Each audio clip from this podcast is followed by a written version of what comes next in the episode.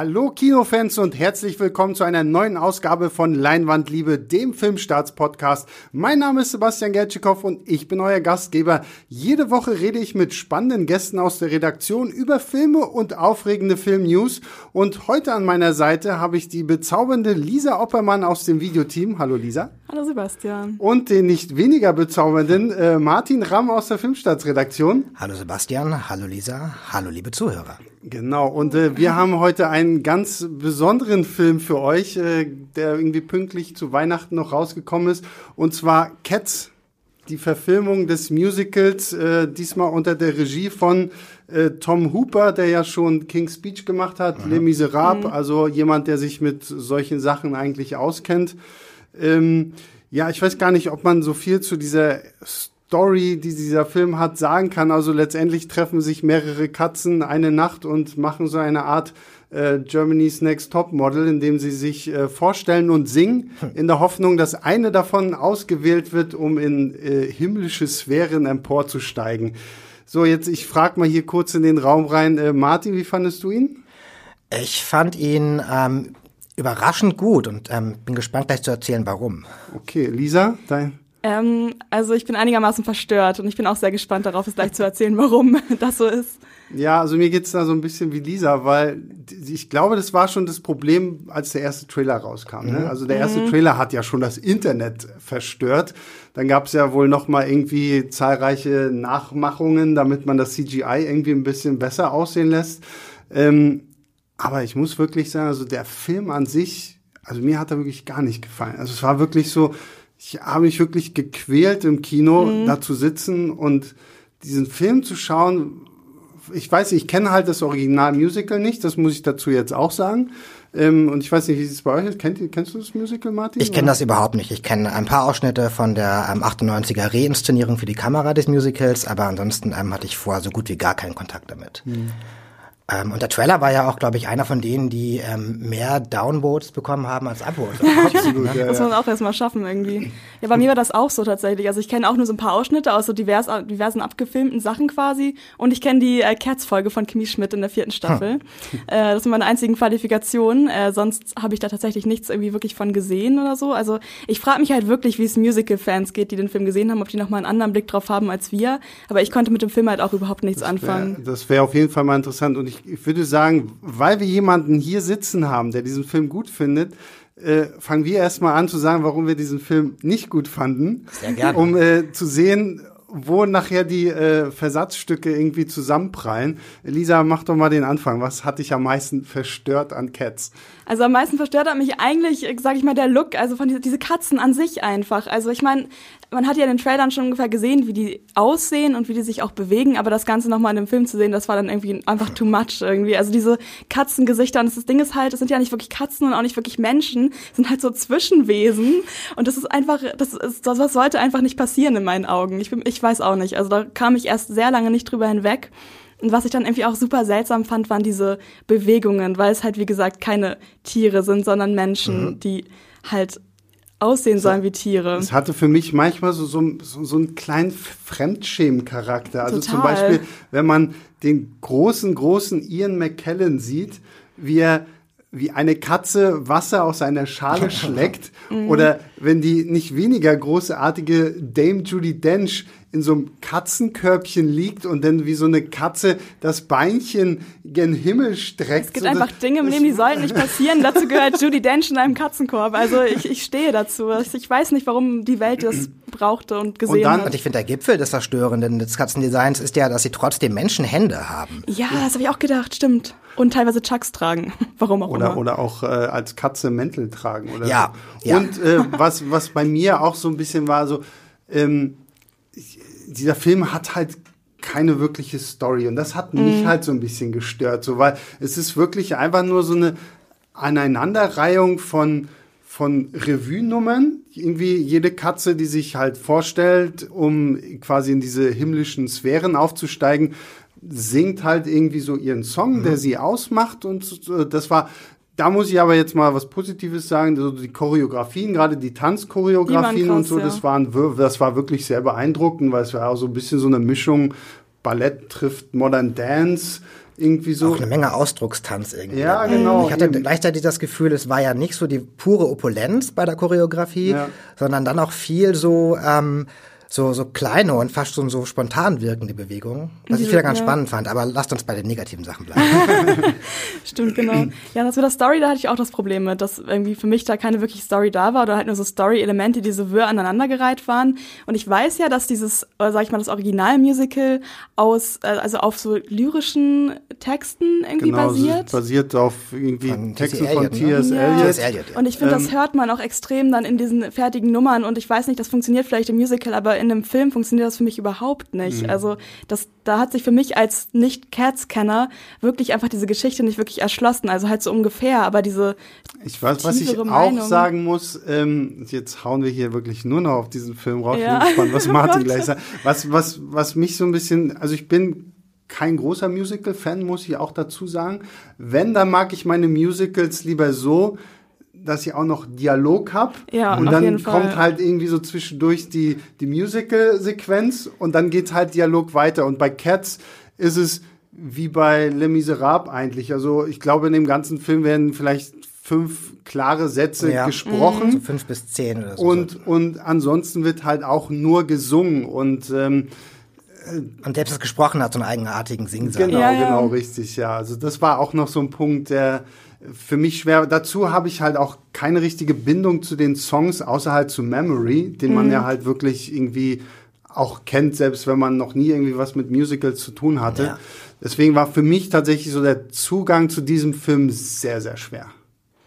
Ja, das würde ich so unterschreiben. So, Martin, jetzt darfst du Genau. endlich mal äh, mehr dazu sagen. Ja, ähm, erstmal muss ich, glaube ich, sagen, ich, ähm, es ging mir mit den Trailern ähm, so wie euch. Ähm, es hat mich alles sehr verwirrt und irritiert und vor den Kopf gestoßen.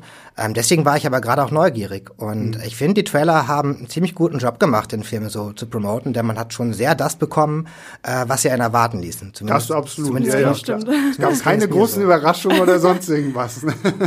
Ja, ähm, und es ging ja mit allem, was ihr gesagt habt, tatsächlich ging es mir genauso. Ich war super vor den Kopf gestoßen und super irritiert. Ähm, aber gerade das, gerade das fand ich so wahnsinnig faszinierend. Ich find's, ich find's toll, wenn mich Filme irritieren und vor den Kopf stoßen. und gerade von von ähm, Tom Hooper so einen so einen gegen den Strich gebürsteten und gegen jede Mainstream-Erwartung gehenden Musical-Film zu bekommen, hat mich völlig beeindruckt. Denn das war ja der hat ja auf nichts Rücksicht, Rücksicht genommen. Das, die Katzen waren merkwürdig sexualisiert teil, Ja, oh teilweise.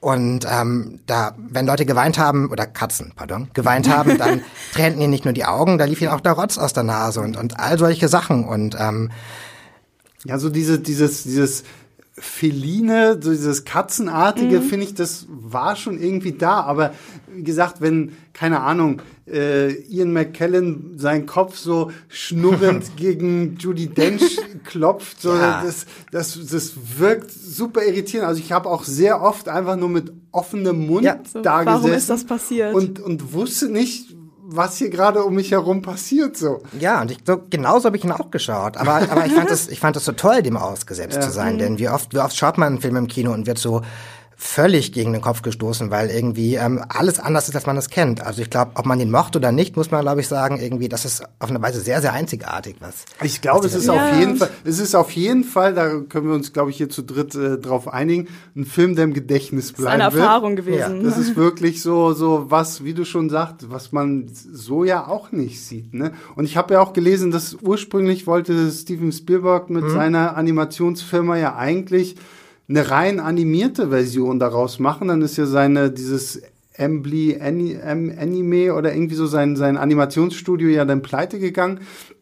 Und deswegen blieb das ja ganz lange irgendwie in der Schwebe, was aus diesem Cats-Film jetzt wird.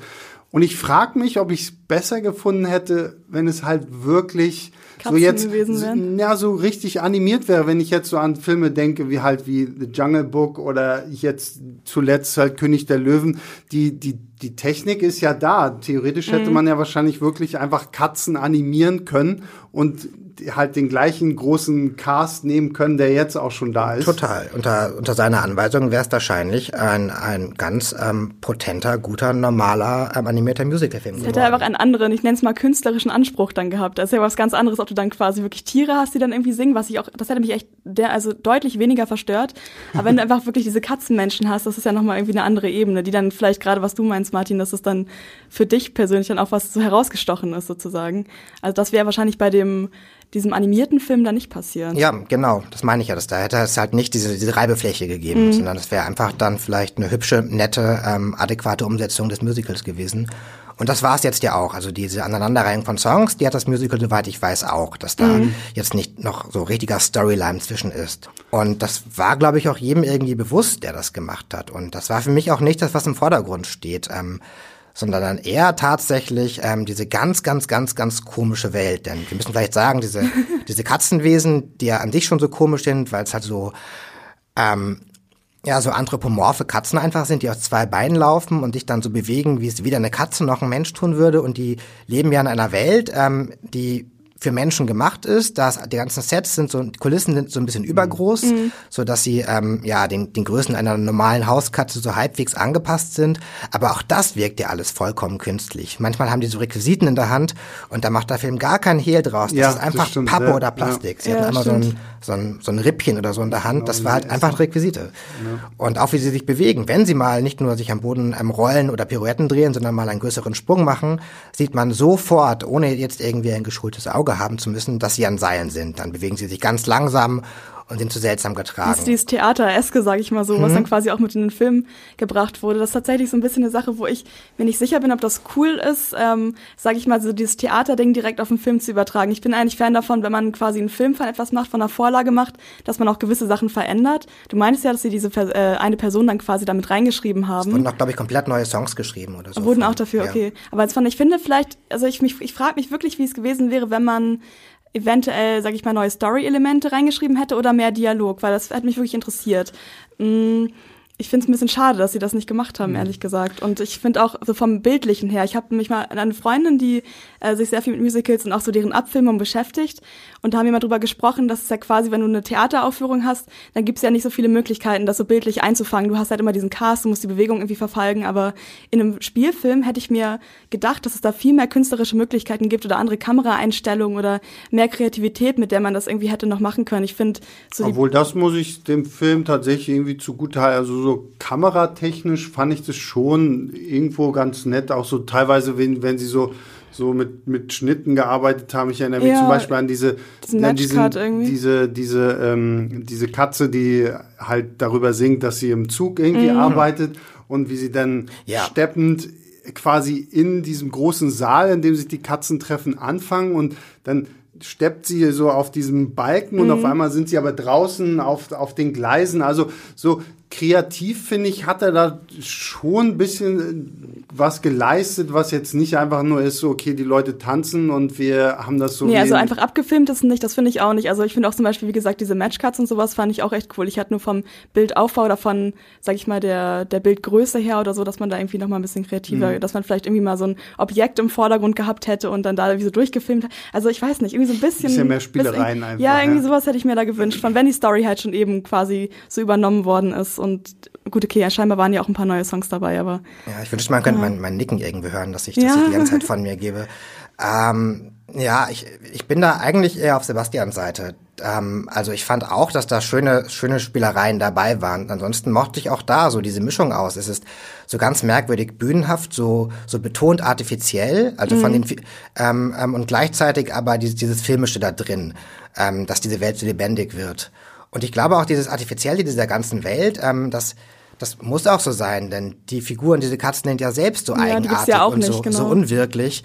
Und sonst wäre das, glaube ich, alles gar nicht einheitlich gewesen. Und so Vielleicht war das alles genau. wie eine ganz, ganz, ganz komische Traumwelt. Vielleicht habe ich diese Metaebene einfach nicht äh, in meinem Körper aufgenommen und äh, ist mir Da bin ich dann aber auch wirklich mal gespannt, wie so das allgemeine Publikum dann diesen Film aufnehmen wird. So gerade auch Leute, die das Musical halt mögen. Ja. Weil der Film hat ja schon scheinbar mehr so diesen Anspruch, mehr so dem Musical sich anzugleichen, als jetzt, wie Lisa halt meinte, wirklich einen Filmfilm ja, zu sein genau. irgendwie, weil sonst hättest du halt wirklich vielleicht noch irgendwie eine Story dazu gepackt. Klar, wir haben Idris Elba ähm, als diesen Kater, der halt versucht irgendwie seine Konkurrenz auszuschalten was ich noch den interessantesten Charakter, ehrlich gesagt, in dem ganzen Ding fand, muss ich persönlich sagen. Mhm. Also da ist vielleicht auch so ein bisschen dieses, dieses böse Charisma, was so ein Idris Elba auch ausstrahlen kann, denn hat mir irgendwie sehr, sehr gut gefallen.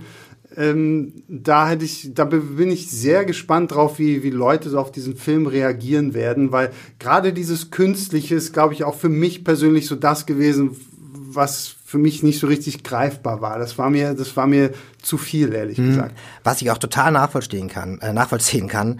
Ähm, ich fand vielleicht sogar noch diese, diese Katzenzwillinge, die so ständig zwischen ähm, eigentlich ganz gut und nur spielerisch mhm. und dann doch sein Gehilfe hin und her oszillieren. Ich habe mich so ein bisschen an Team Rocket erinnert. Ja, stimmt. ja, fand ich noch ein bisschen spannender.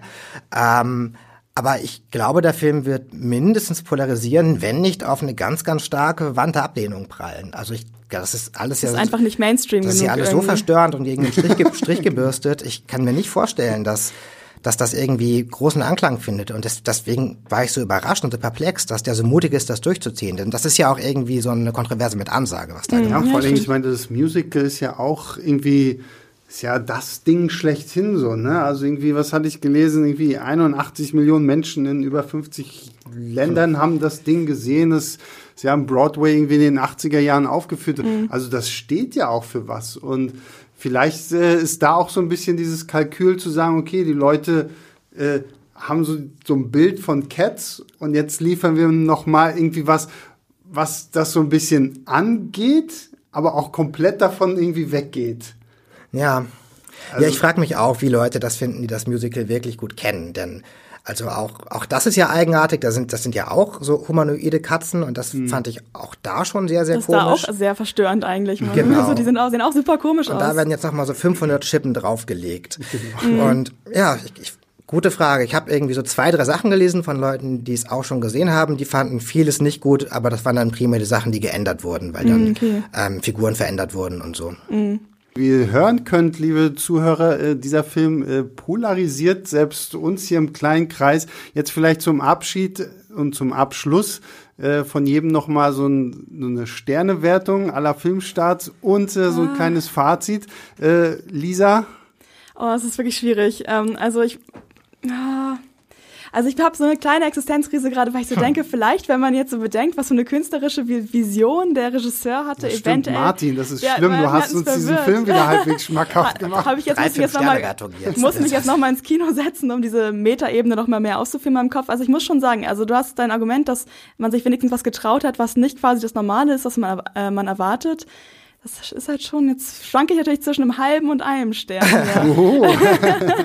da sind die Entscheidungen. Aber Ah Gott, na ich, okay, ich kann mich nicht entscheiden. Macht ihr mal weiter, ich überlege noch mal kurz. Ich weiß übrigens gar nicht, ob es eine richtige Metaebene ist oder ob man sich einfach nur, ob, ob, ob es einem gefällt, wenn ja. man, wenn man so, so merkwürdig irritiert wird oder nicht.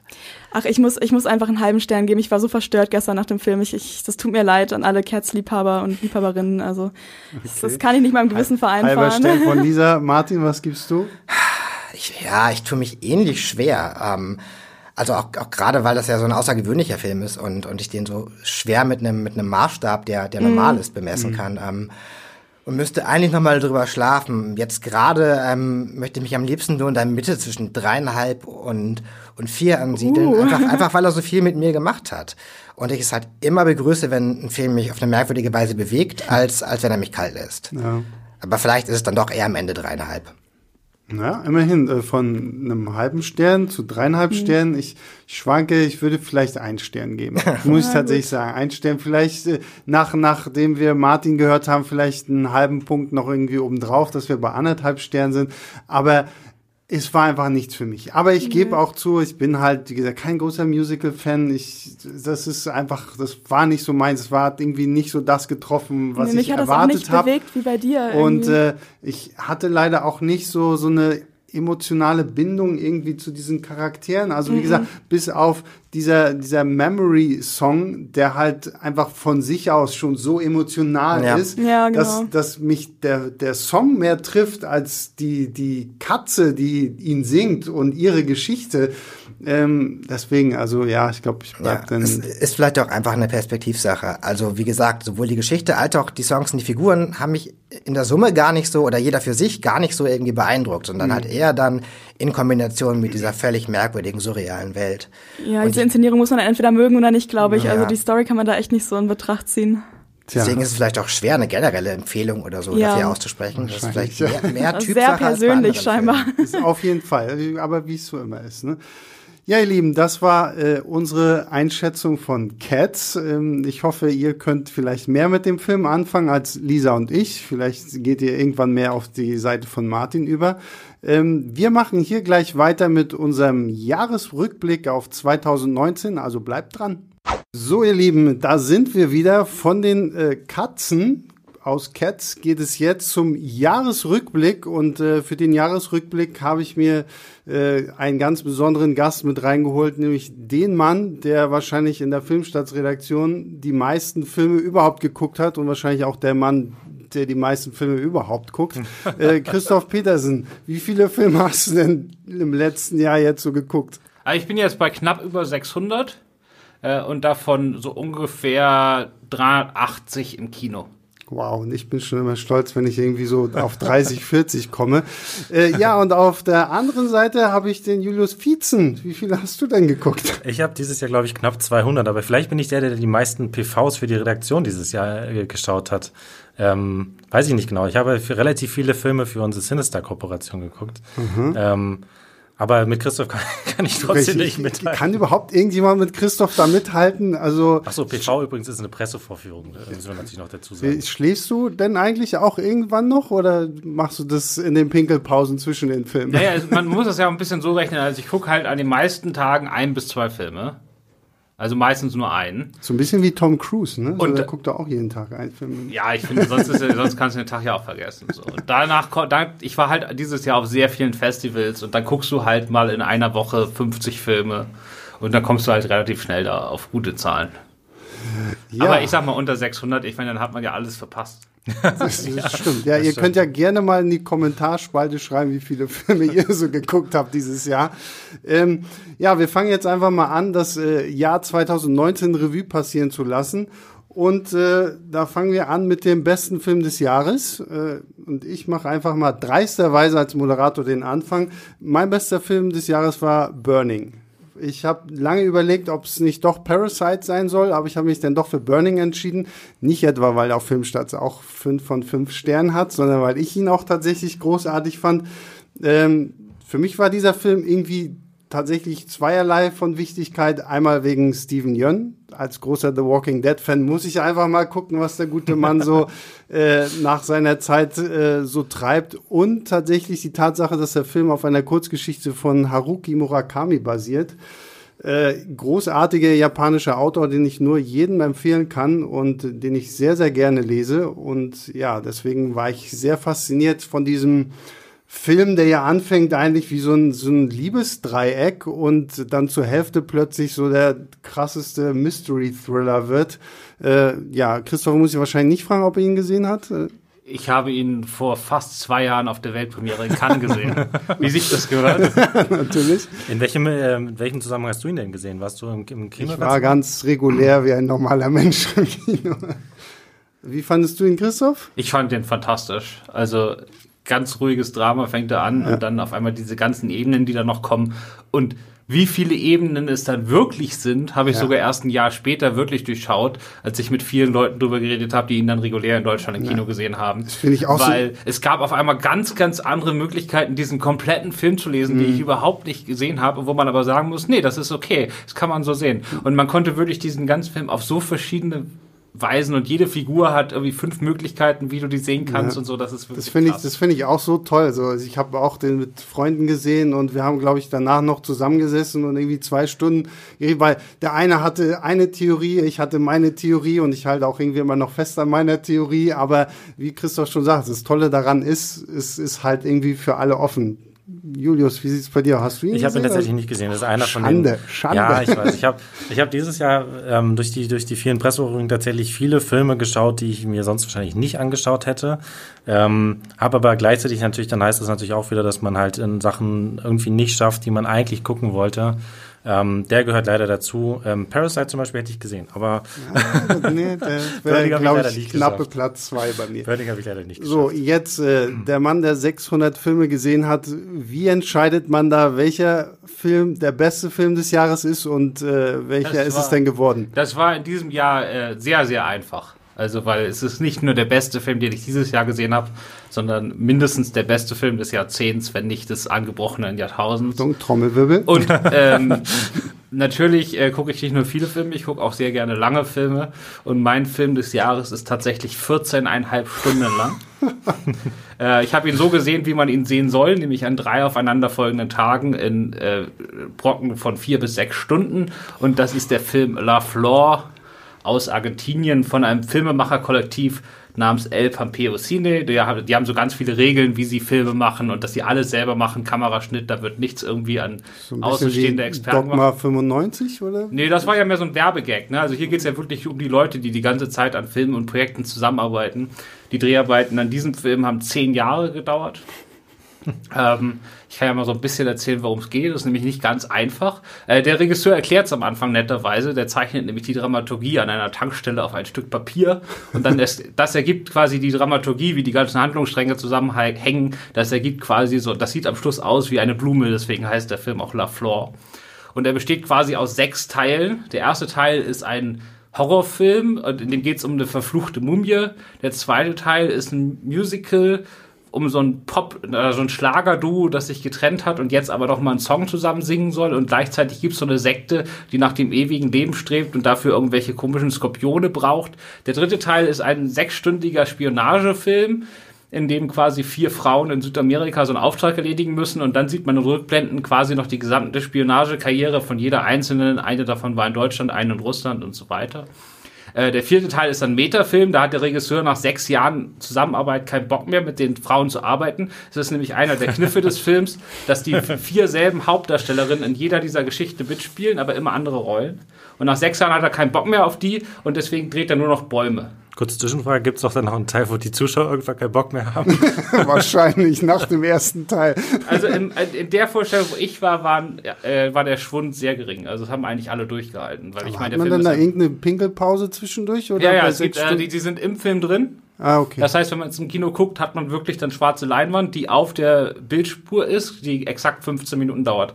Einmal so ungefähr Ah, alle zwei okay. Stunden. Ja, aber ich habe das ja auch, also das war jetzt, ähm, das hat sich jetzt so ein bisschen spöttisch angehört, aber das sollte das auf keinen Fall sein. Also ich habe tatsächlich auch diesen Film nicht gesehen, aber von allen Leuten, von, äh, die, äh, die den Film gesehen haben, habe ich bisher nur wirklich begeisterte Stimmen gehört. Also, Ja, also wie gesagt, also ich habe in der Redaktion ja angedroht, mit niemandem mehr zu reden, der den Film nicht gesehen hat. Äh, hab's dann nicht wahr gemacht, Aber aber, ich habe zumindest mit der Drohung einige Leute da reingekriegt, weil es wird dann echt crazy. Also das ist dann wirklich, der, der Baumteil wird dann noch zu so einer Akte X-Folge mit David Lynch einsprengseln und das ist dann alles ein Harry Potter-Zitat und dann gibt's noch schwarz-weiß Neuverfilmung von Renoir und so einen 45-minütigen Abspann. Also ich muss sagen, also ich habe es für mich persönlich so bezeichnet wie, ähm, also ist auch so ein bisschen Tarantino drin mit so Martial Arts Parodien und Schieß mich tot und für mich ist es wirklich wie so eine so eine Hexenküche, wo der wirklich 100 Jahre Kino, also alle Zutaten und die Zutaten kennt man alle, aber er schmeißt sie alle in einen Plot, Pot und er erfindet das Kino für mich quasi ehrlich neu. Das klingt Also- wirklich sehr geil, aber kann ich mir das normal irgendwie angucken? Also gibt es das irgendwann auf DVD, Blu-ray oder Äh, es irgendwie- wurde, äh, ja, es wurde Anfang Dezember angekündigt, dass er tatsächlich, ähm, ich glaube, im Februar auf DVD erscheint in Das Deutschland. heißt, dann kann man ihn sich wahrscheinlich wie so eine Serie irgendwie mal so ein Ja. Häppchen irgendwie Aber das, angucken. wobei sich das halt so anhört, als wäre das nicht im, nicht im Sinne Nee, der, natürlich der, nicht, des ne, Kollektivs. äh, Genau, der, es des ist- Circle-Kollektivs. Nicht im Sinne, also ich würde würd immer noch sagen, man muss das im Kino gesehen haben, aber Mhm. wenn es nicht geht, dann geht's nicht so. Also DVD wäre okay. Vielleicht sollte man dann versuchen, das so hinzukriegen, dass man die drei Teile dann trotzdem so an drei Tagen guckt, weil es gibt, also der Regisseur taucht während des Films zum Beispiel noch ab und zu mal wieder auf und erzählt mal was. Und äh, wenn er dann zum Beispiel sagt, ihr müsst jetzt nur noch vier Stunden durchhalten, äh, dann bezieht sich das quasi auf den Teil des Films. Also nicht auf den gesamten Ja. Film, sondern so den Tag. ja. Und solche Sachen funktionieren halt nur, wenn man es richtig so guckt, wie es sein soll. Klingt Das auf jeden Fall nach einer Erfahrung, die man wirklich mal gemacht haben sollte, gerade als Film- und Kinofan. Ne? Und das ist, ist aber auf jeden Fall auch machbar. Ich glaube, ich meine, wenn man sich, wenn man sich überlegt, wenn man irgendwie, äh, wie in wie, was für einer Zeit ähm, man früher auch irgendwie so Serien, ganze Staffeln durchgebinged hat oder immer noch macht. Ja, Ähm, oder wenn ich mir überlege, wenn ich mich irgendwie zu Weihnachten hinsetze und Herr der Ringe back-to-back gucke, das sind halt auch irgendwie in, Stunden, ne? in der, im Extended Cut sind das ja dann auch irgendwie zu viele Stunden. Also ja, gut, äh, da haben wir Christophs äh, Tipp, finde ich übrigens sehr, sehr cool. Und jetzt kommen wir zum genauen Gegenteil. genau, Julius. Ja, ähm, genau, während, ich meine, Christoph hat wahrscheinlich den längsten Film äh, des Jahres, wird des Jahrzehnts oder des Jahrtausends. Ähm, und trotzdem ist es halt ein kleiner Film, wenn man so möchte, genauso wie Burning, halt eben, weil das halt ähm, doch ja ähm, ähm, kleinere Pro Produktionen einfach sind. Und ich habe tatsächlich, bei mir ist es genau das, das genaue Gegenteil. Ich habe den größten Film des Jahres und tatsächlich den erfolgreichsten Film aller Zeiten, nämlich Avengers Endgame. Ähm, der eigentlich auch schon letztes Jahr feststand, äh, ähm, nachdem ich halt aus Avengers Infinity War damals gekommen bin. Auch äh, Infinity War war tatsächlich mein, mein Lieblingsfilm des Jahres 2018. Ähm, auch wenn ich dann noch, sogar noch ein bisschen enttäuscht war, weil es halt eben nur der erste Teil war von einem, von einem Zweiteiler. Und Avengers Endgame war jetzt tatsächlich genau das, was ich mir erhofft hatte und noch viel mehr von diesen ersten zehn Jahren ähm, MCU, wo wirklich quasi jeder Film wenigstens an irgendeiner Stelle nochmal eine, von diesen, 20, diesen 22 Filmen, die da vorher erschienen sind, jeder Film irgendwie nochmal eine Rolle gespielt hat, irgendwie nochmal aufgegriffen wurde. Und einfach auch so diese ganzen verschiedenen Teile. Der erste wirklich niederschmetternde Anfang, der, ähm, wo man, wo auch keiner mit gerechnet hat. Ich glaube, das ist wahrscheinlich mehr als Star Wars und mehr als Infinity War damals der wahrscheinlich am meisten unter die, genau unter die, unter die Lupe genommene Film aller Zeiten, weil halt wirklich jeder wissen wollte, wie geht's weiter, was passiert. Jeder Trailer wurde analysiert, jedes. Haben wir auf jeden Fall gemacht. Haben wir ja. bei Filmstarts auch zur Genüge gemacht. Und trotzdem hat keiner gewusst, dass es halt eben dann diesen fünf Jahre Zeitsprung zwischendurch gibt und wie halt dann auch sich die Zeit dafür genommen wurde, tatsächlich eben das unter die Lupe zu nehmen, was passiert mit einer Welt, wo halt die Hälfte der aller, aller, aller Menschen ausgelöscht wurden.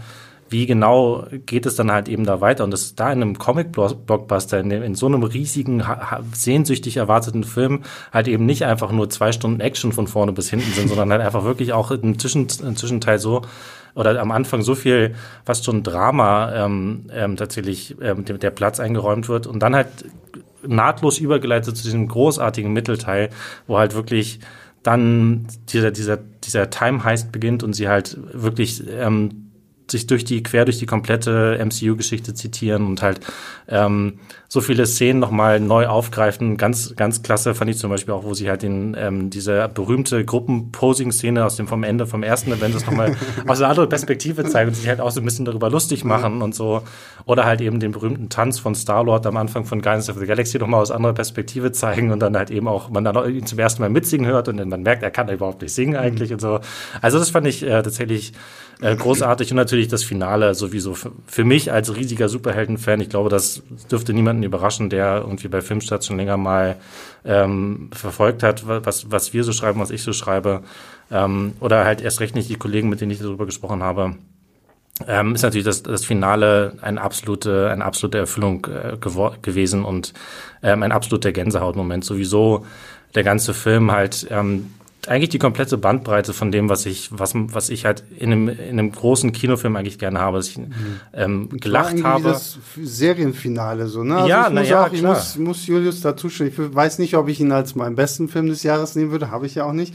Aber ich fand ihn zumindest für das, was er sein sollte, war er perfekt. Also er hat wirklich diese ganzen zehn Jahre Marvel wunderbar abgeschlossen, äh, hat wirklich äh, allen Charakteren nochmal Genugtuung getan und äh, wirklich alles schön zusammengeführt. Äh, aber der, der Mann mit den 600 Filmen ist so schweigsam geworden bei äh, Avengers Endgame. Christoph. Ich, ich habe die vier Sterne Filmstaatskritik geschrieben. Ja. Also ich fand den auch gut.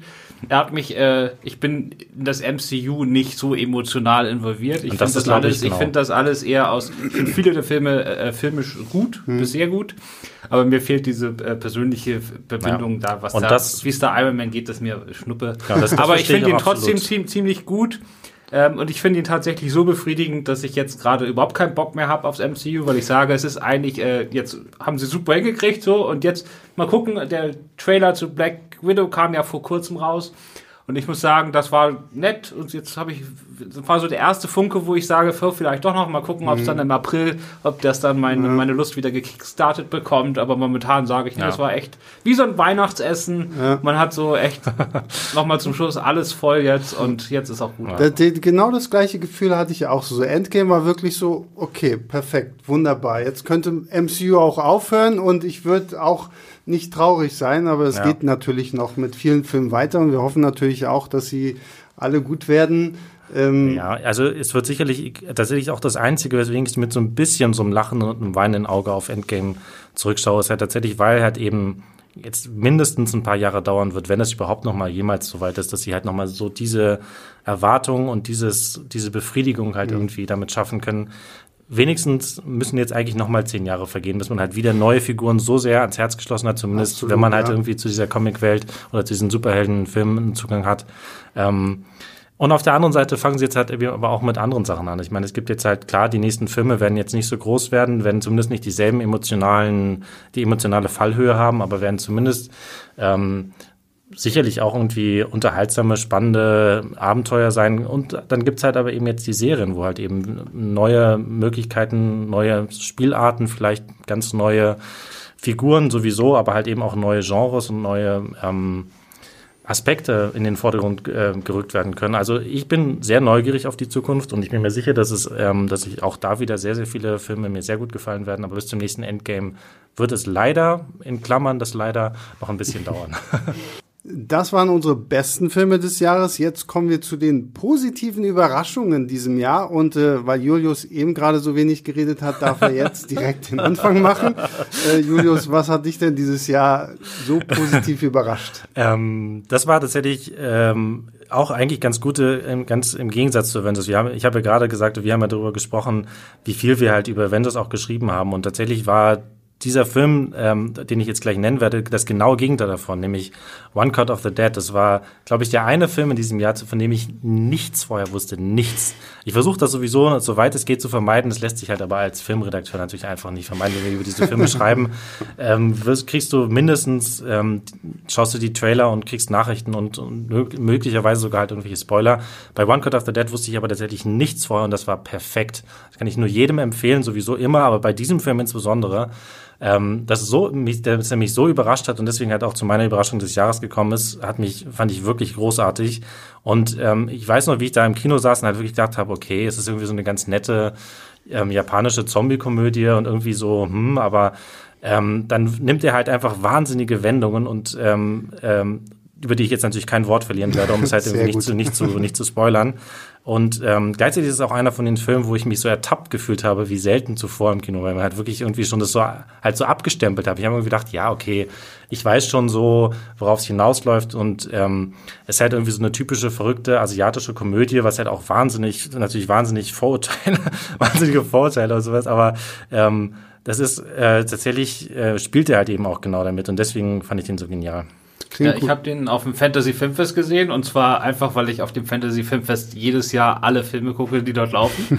Das heißt, ich muss mich auch im Vorhinein gar nicht groß damit beschäftigen, sondern ich setze mich einfach in einen Film nach dem anderen und mir ging es halt genauso. Man hat so die erste halbe Stunde hat man halt hat Spaß, ist ein ordentlicher Film, freut sich so jetzt 90 Minuten so ein Film und dann Okay, kommt, wird halt alles ganz anders und das Ding ist so genial, das ist so unfassbar lustig.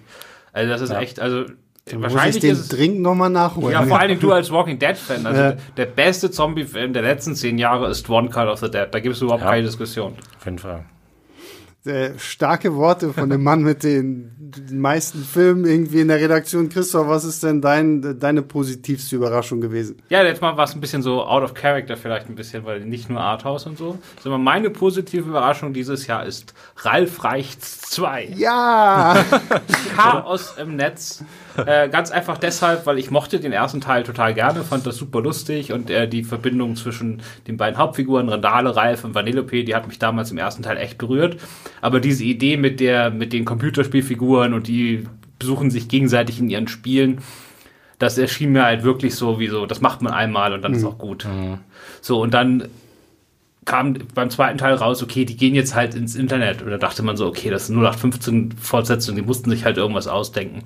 Aber diese eigentlich ganz simple Idee, dass man aus, der, aus dem Internet eine Metropole macht mit Stadtteilen und dann gibt's da so, was weiß ich, so das Ghetto ist quasi so das Dark Web und dann gibt's den Einkaufsdistrikt, der ist dann halt Amazon oder so oder eBay. Und das klingt so banal, aber es klappt in diesem Film einfach so unglaublich hervorragend. Das ist alles so clever, das ist so intelligent, das ist so doppelbödig, das macht richtig Spaß. Und dann hatte ich die ersten zwei Hälften, hatte ich halt äh, mega gute Laune und die Beziehung zwischen den beiden Hauptfiguren war aber dann sehr weit im Hintergrund. Und dann kam das auch im letzten Drittel dann nochmal mit doppelter Stärke zurück. Und als das dann auch noch dazu kam, war dann klar, dass es ja. Und nicht zu vergessen die, die Disney-Prinzessin. Die Disney-Prinzessin. Klar, Disney das kann man so berechnend finden, wie man will. Und es ja, ja. ist auch absolut berechnend. Aber es Aber funktioniert. Es ist, es ist perfekt geschrieben. Es ist wunderbar selbstironisch. Und die Szene ist einfach mhm toll. Und das ist halt eben auch nicht nur das, was man ich hatte schon so ein bisschen die, die Befürchtung vorher, dass halt eben sie in diesem einen Trailer, der quasi nur aus dieser Szene bestand, wo sie zum ersten Mal auf die Prinzessin trifft, dass damit halt das ganze Pulver schon verschossen ist, so wie es ein bisschen bei, bei Zoomania damals war, mhm. diese Faultier-Szene, ähm, die halt auch der ganze Trailer war und die super lustig war, aber wenn man den Trailer hat man dann dreimal geschaut, irgendwann im Kino und dann findet man es halt im Film nicht mehr lustig. Aber die Disney-Prinzessin kommen ja nochmal wieder. Und das ist halt deswegen, ähm, funktioniert das halt auch einfach so wahnsinnig gut. Ich muss auch sagen, also so dieses Thema Internet und diese ganzen Wirrungen, des Internets haben sie super toll dargestellt. Ich meine, dass sie als Post-Credit-Scene ein Rickroll gebracht haben und äh, Ralf da dieses Never Gonna Give You Up singt, fand ich allein schon großartig. Also sie haben halt auch das Internet so großartig verstanden und diese ganze Meme-Kultur auch so herrlich auf den Arm genommen. Fand ich auch, fand ich super. Fand ich sogar vielleicht ein kleines bisschen besser noch als den ersten Teil. Ich auch, ich auch. Ja, ich glaube ich auch. Ja. Und dann kommen wir jetzt zu Sebastians Überraschung, ein Film, der bei mir schon zu Beginn des Jahres ganz weit oben stand. Aber wenn er Sebastian überrascht hat, dann umso mehr. Mich, mich hat er überrascht, weil ich die äh, Regisseurin überhaupt nicht kannte und mit diesem Film überhaupt nicht in Berührung kam. Und äh, also mein, meine positive Überraschung ist Porträt einer jungen Frau in Flammen. Und die Geschichte zwischen diesem Film und mir ist einfach die Tatsache, dass ich das Poster in der U-Bahn irgendwo gesehen habe und mir gedacht habe, das ist ein geiler Titel, so Porträt einer jungen Frau in Flammen. So, dann habe ich mir irgendwie den Trailer angeguckt, dachte, das sieht interessant aus, so irgendwie so Period Piece über eine junge Malerin, die ein Hochzeitsporträt einer jungen Frau zeichnen soll, die sich aber nicht zeichnen lassen will. Klingt erstmal irgendwie nach, könnte schwere Kost irgendwie werden, aber so ein locker, leichter Film irgendwie. Auch so tolle Bilder, die Darstellerinnen sind auch einfach unglaublich gut. Also ich war irgendwie wirklich gefühlt von Sekunde eins an so verliebt in diesen Film, äh, dass ich rauskam und mir gedacht habe, oh Gott, ich muss den irgendwie gleich nochmal gucken. Ähm, also ich fand die einfach nur wunderschön, wie gesagt, weil ich die, ich kannte vorher wirklich gar nichts darüber. Ja, also Celine Sciamma ist ja jetzt so, sagen wir mal, in den letzten fünf, sechs Jahren zu einer der Shootingstar-Regisseure dann im französischen Kino geworden.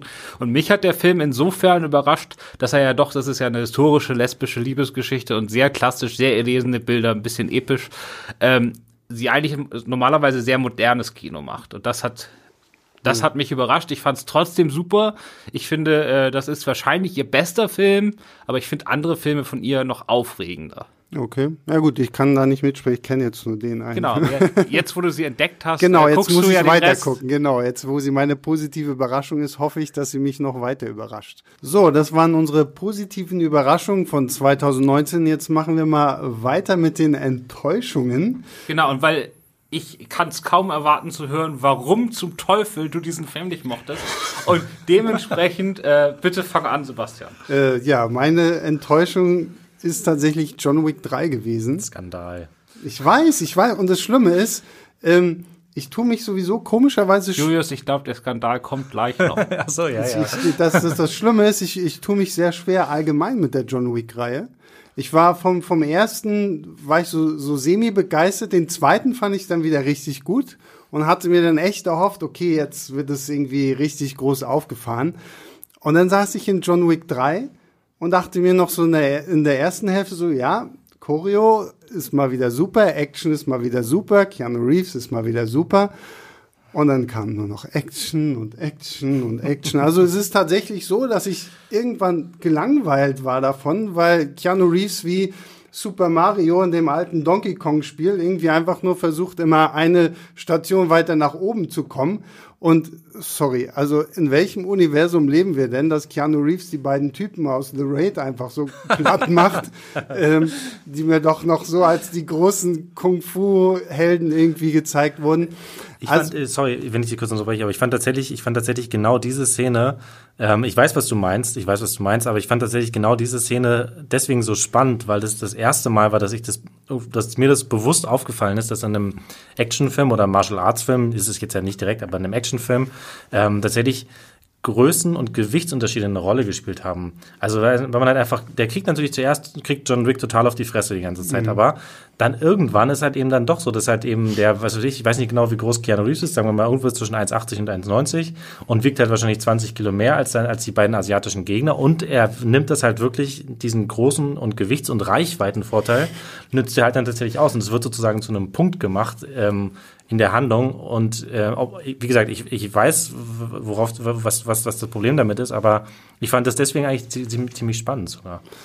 Wie gesagt, also für mich war es echt so dieser Punkt, ich habe den sogar mit meiner Mama geguckt und wir waren beide irgendwann nur noch am Schnaufen. Ja, meine Mama guckt sowas gerne.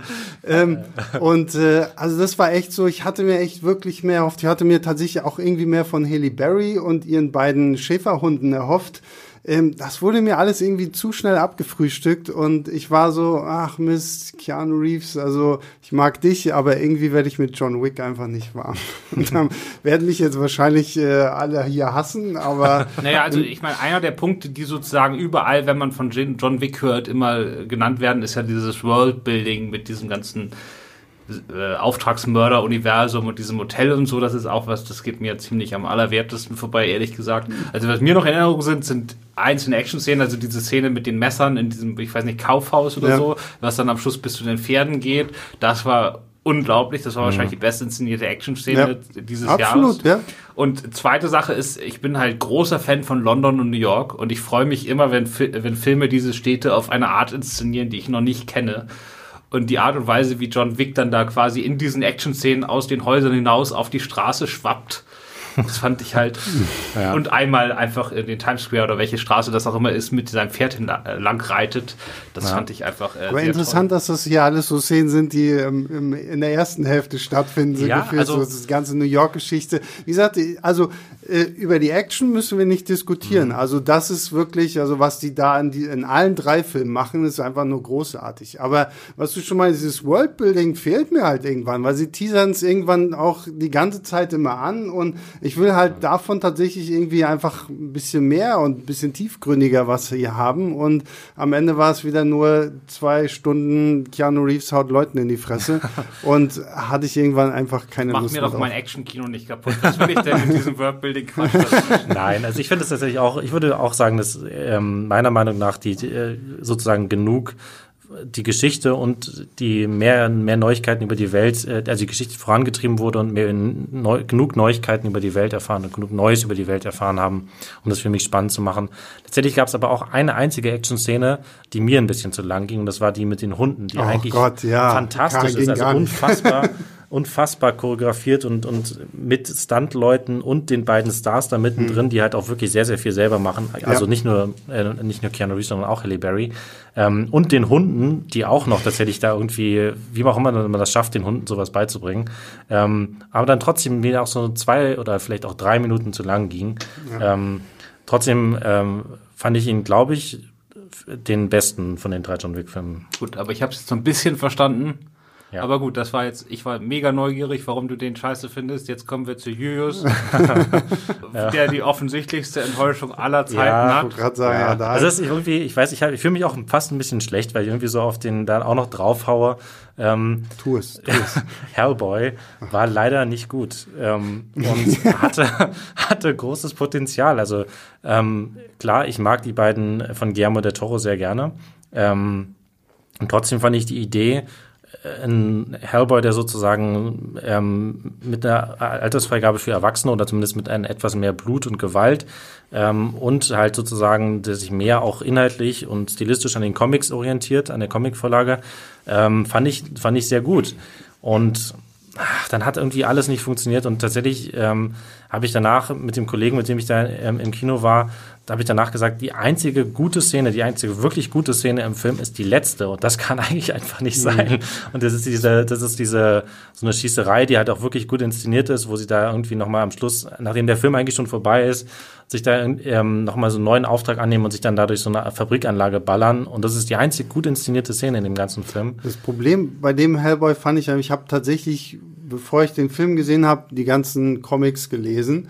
Und äh, was Mike Mignola da gemacht hat, ist, es ist halt wirklich eine zusammenhängende Storyline. Also es ist wirklich, es tauchen immer wieder Charaktere auf, die irgendwie ganz zum Anfang der Comics mal erwähnt wurden, die sind dann da plötzlich wieder drin und da ist es halt unglaublich schwer zu sagen, ich nehme jetzt irgendwie äh, diese ganze Story mit der Blood Queen ist so quasi aus der Mitte der Comics rausgenommen.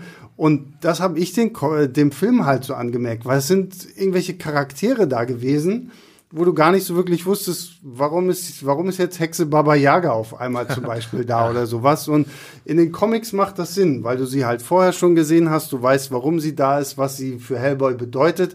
Hier war mir das irgendwann einfach viel zu viel. Und den einzig coolen Moment, den ich hatte, war der Moment, wenn diese, ähm, diese ganzen Höllenfürsten da äh, auf der Erde wandeln, weil da hatte ich so ein bisschen das Gefühl, da hatten sie noch so letzte Designs von Guillermo del Toro, die sie nehmen konnten und hatten wenigstens ein bisschen cooles Creature-Design, aber ansonsten stimmt. war das auch eher eine Enttäuschung. Also ich habe den Film erst auf Blu-ray nachgeholt und hatte dann überlegt, ob ich noch einen Artikel für Filmstadt schreibe.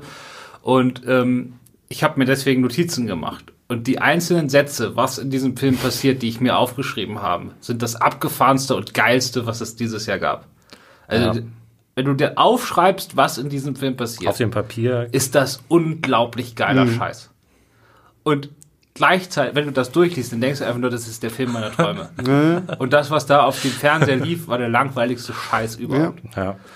Es ist einfach unglaublich, wie er das vergeigt hat. Also was Das- die sich da trauen, an Sachen zu machen, ist einfach cool. Und er Ja. ist ja auch eigentlich ein geiler Hund, der Regisseur. Also Ja, aber das ist ja, ich glaube, es ist so ein, das ist ja dann auch im Nachhinein äh, mehr oder weniger ziemlich, ziemlich deutlich ans Licht gekommen, dass es halt so ein klassischer Fall war, wo halt alle in verschiedene Richtungen gezogen haben. Der Regisseur wollte das eine machen, die Produzenten wollten das andere machen und der Hauptdarsteller David Harbour wollte nochmal was anderes machen. Und dann ist halt am Schluss irgendwas bei rausgekommen, wo niemand so richtig mit zufrieden sein kann.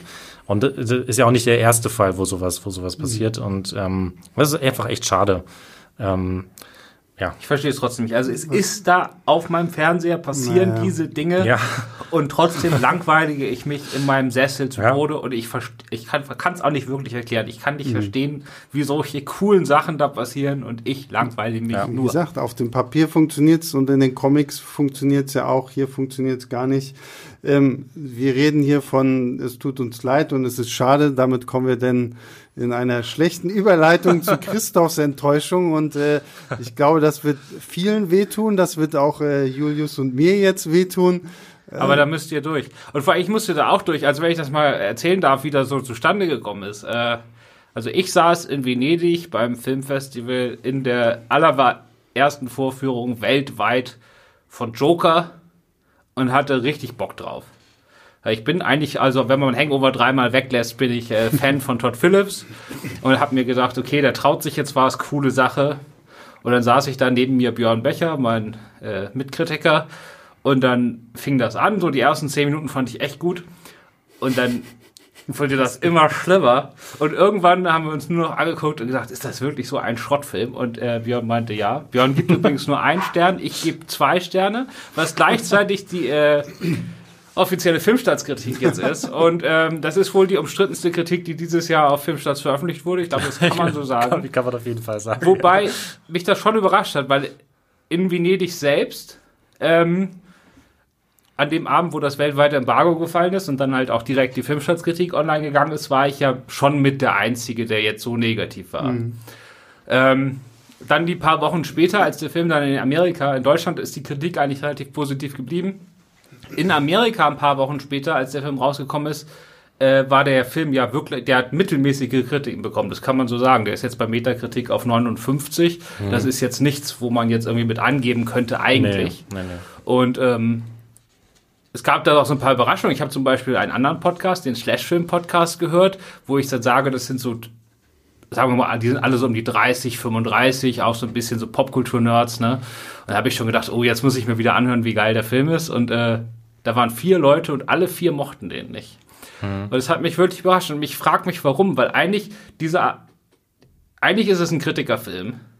Absolut. Ja. Und eigentlich ist es auch die Art von Kritikerfilm, so sagen wir mal sowas wie Midsommer oder so. Solche, weißt du, diese bisschen so ein bisschen mutigere Filme, die gleichzeitig Kritikern und so einer bestimmten Art von Fanboys im Internet, wo die alle zusammen sagen, wie geil das ist. Und in diesem Fall sagen die Fanboys im Internet das trotzdem oder beziehungsweise eine bestimmte Gruppe von, von, von Leuten im Internet, so gerade auf Seiten, auf denen wir auch unterwegs sind, die finden den ja Sono geil, mhm. so und die Kritiker aber nicht. Und ich weiß noch nicht genau, wo dieser Schnitt herkommt. Also ich weiß, warum ich ihn nicht mag, aber ich weiß nicht, wo dieser, diese Trennung herkommt. Auch sehr äh, interessieren, weil ich muss sagen, ich fand ihn großartig. Also ich hatte, ich hatte ja, als das alles so rauskam, eher die Bedenken, hm, Todd Phillips, hm, der hatte ja irgendwie so also aus dem Komödienbereich, so wird er das hinkriegen, da uns jetzt einen guten Joker zu liefern finde ich, hat er super gemacht. Joaquin Phoenix muss sich auch äh, vor nichts ja. verstecken. Also wenn man dann immer, oh, und Heath Ledger und bla und bla, also äh, er hat es super ich, gemacht. Ich äh, äh, vergleiche ihn überhaupt nicht mit Heath Ledger. Nein, ich vergleiche Joaquin Phoenix mit Joaquin ja, Phoenix. Eben, und er hat ein Jahr vorher dieselbe Rolle schon mal gespielt und zwar hundertmal besser in A Beautiful Day, weil in ja. A Beautiful Day spielt er einen ähnlichen gebrochenen Anti-Helden, in der er aber variiert. In diesem Film, in Joker, macht die erste Szene, geht er auf 180 und dann bleibt er da halt. Und für mich gibt es einen großen Unterschied zwischen viel Spielen und gut Spielen. ähm, ich finde das absolut solide, was er macht aber es hat für mich einfach, es ist ein Ton, den er trifft, den trifft er sehr gut und den trifft er von der ersten bis zur letzten Minute. Dabei hilft natürlich auch nicht, dass der Film für mich diese, diese Rolle entmystifiziert. Also ich würde ja sagen, man fängt an und dann wird die Figur im Verlauf des Films immer spannender. Bei mir war es so, ich war am Anfang total fasziniert, dieses erste, da wenn er auf der Straße zusammengeschlagen wird mhm. und dann da dieses, äh, wie, dieser Gag mit der, mit der, mit der Wasserblume dann, da. Mhm da fand ich das, da hatte ich richtig Bock, was kommt jetzt? Und das Einzige, was passiert ist, die Figur wurde für mich im, im Laufe des Films immer enger. Also alle diese Möglichkeiten, die diese Figur hat, die wurden alle abgeschossen und stattdessen wurde der zu Tode erklärt und am Schluss war der Joker fand, für mich eine du, dass absolut zu Tode erklärt wurde? Also ich, wissen, es gab es gab am Anfang noch ein paar offene Stellen, bis er dann irgendwann selbst in die Psychiatrie geht und sich seine eigene Akte durchliest, wo dann auch noch die letzten drei Punkte erklärt werden. Also diese Figur ist für mich nichts, da gibt's nichts zu entdecken.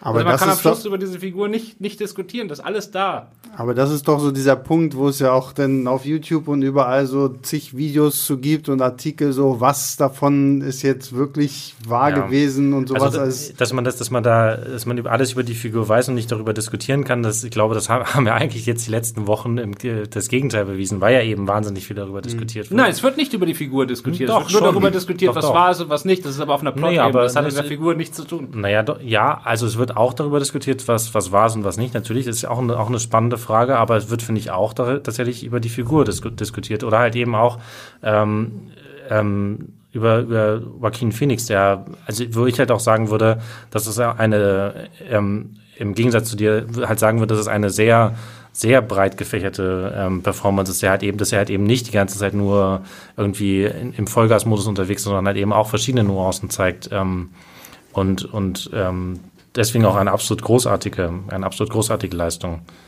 Ja, das kam bei mir nicht an und ich bin großer Joaquin Phoenix-Fan äh, und ich mag auch diese Performance, aber sie ist bei mir nicht mal unter den Top 10 der Joaquin Phoenix also, Performances. Ich muss sagen, ich hatte Angst, dass sie mir den Joker zu entmystifizieren, ähm, weil du das Wort jetzt benutzt hattest.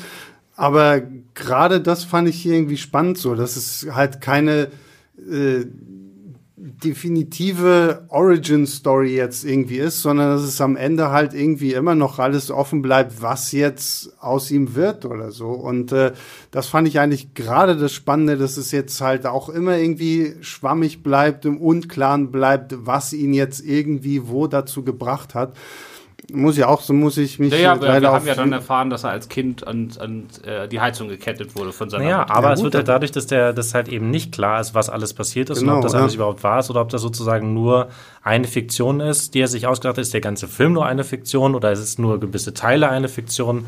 Also ich finde, da gibt es durchaus ähm, eine Menge, eine Menge Ansatzpunkte, wo man halt eben sehr wohl drüber diskutieren kann oder wo man halt zumindest ähm, ähm, verschiedene Lesarten möglich sind oder so. Ähm, ja. Ja, also wie Gut. gesagt, das führt bei mir nicht dazu, dass ich die Figur spannender finde. Und dann ist ja der, ich finde den, also es gibt eine amerikanische Filmkritikerin, die hat einen Tweet dazu geschrieben und die, ich finde den einfach perfekt passend und ich hätte den sehr gerne auch geschrieben. Weil die hat geschrieben, dass äh, es gab in den letzten Jahrzehnten immer wieder große Filmemacher, die aus Versehen Filme gedreht haben, die auf einmal bei allen Teenagern über dem Bett hingen. Also es ist sowas wie Clockwork Orange, Stanley Kubrick oder es ist Taxi Driver von Martin Scorsese oder Pulp Fiction von Quentin Tarantino. Ja, ja. Und Joker ist der Film, wo jemand losgelaufen ist, um einen Film zu drehen, der dann bei allen Teenagern dem Bett hängt. Und es ist halt quasi dieses Absichtliche. Und für mich ist das Inszenatorische, also dass er jetzt quasi Taxi Driver und King of Comedy kopiert, da habe ich überhaupt kein Problem mit, das finde ich für einen Comicfilm super spannenden Absatz, aber für mich ist halt die Art, wie er das macht, dann eher Gepose. Also für mich ist das alles Hipster-Geprose und ich hatte da einfach nicht sonderlich viel Spaß mit, wie man vielleicht gerade sagen, die zwei Sterne sprechen für sich und ich glaube, ja. wir werden ihn jetzt auch nicht davon überzeugen können. Hm, wahrscheinlich äh, nicht. Das wäre auch spannend, äh, schwer geworden, aber was ich ja dann überraschend fand, also wir haben ja in diesem Jahr, also bis dieses Jahr war es immer so, die Filmstaatskritik ist quasi derjenige, der die schreibt, spricht ab dem Moment für die mhm. gesamte Redaktion und die Filmstaatsmeinung ist so eine, also die Kritik gibt so eine gewisse Linie vor. Und wir haben uns da ja in diesem Jahr ganz bewusst mehr geöffnet und wir wollen jetzt äh, allen Redakteuren die Möglichkeit geben, ihre eigene Meinung daneben zu positionieren. Und wir haben ja. zum Beispiel bei König der Löwen angefangen, äh, später dann zum Start noch einen extra Artikel zu veröffentlichen, in dem die Meinung von allen Redakteuren einzeln aufgezählt wurden. Und das war bei Joker den Björn und ich in Venedig halt viele Wochen vor dem Rest der Redaktion gesehen haben, weil die Pressevorführung erst kurz vor Start war, äh, sofort klar, dass wir das auch machen wollen. Ja. Und ich hatte eigentlich im Hinterkopf, gut, dann haben Björn, Björn gibt nur einen Stern, ich gebe zwei und dann wird aus der Redaktion werden dann die ganzen vier, viereinhalb, fünf Sterne Kritiken reinhageln und dann hat man diesen krassen Gegensatz. Kam ja aber nicht so. Also es ist ja, äh, diese, diese sehr negative Meinung äh, ist ja relativ, war fast überwiegend in der Relation vertreten. Naja, fast überwiegend nicht. Es war, glaube ich, im Endeffekt auch ziemlich ausgeglichen. Auch, äh, also es gab, glaube ich, drei oder so sehr gute und dann halt eben noch so ein paar Mittel und dann halt eben die zwei sehr negativen und dann ist es, glaube nee, ich. Nee, es gab dreimal zwei Sterne. Ja. Und dann aber einen genau. von, von Björn. Also genau, aber insgesamt war es, glaube ich, so, dass es halt eben so mehr oder weniger, vielleicht mehr oder weniger genauso wie halt eben der, der Metacritic-Durchschnitt halt eben auch ist, wo die genau. amerikanischen Kritiken alle zusammengezählt werden. Ähm, und ja, da kommt halt eben dann dabei raus, dass es halt irgendwie so, ähm, es aber ist zumindest ein Film, der sehr, der sehr spaltet. Und das kann man, glaube ich, da können sich genau. alle ein drauf Film, einigen. Ein Film, der spaltet und das ist ja auch gut so, weil jeder so seine eigene Meinung haben und äh, Filme so aufnehmen, wie er sie aufnehmen möchte und sich das nicht irgendwie äh, vorschreiben lassen. Und es gibt auch nur eine Sache, die mehr Spaß macht als richtig gute Filme und das ist, sich richtig gut über Filme zu streiten. Dementsprechend äh, gehen wir doch mit der Vorstellung dann ins, ins bald ins nächste Jahr. Genau, und damit klaut er mir jetzt auch noch meinen Moderationsposten und äh, übernimmt alles, weswegen ich hier eigentlich noch sitze. Mit diesem kleinen Rückblick auf 2019 verabschieden wir uns jetzt, äh, wünschen euch allen da draußen einen guten Rutsch und ein erfolgreiches neues Jahr und ja, geht immer vielleicht ins Kino.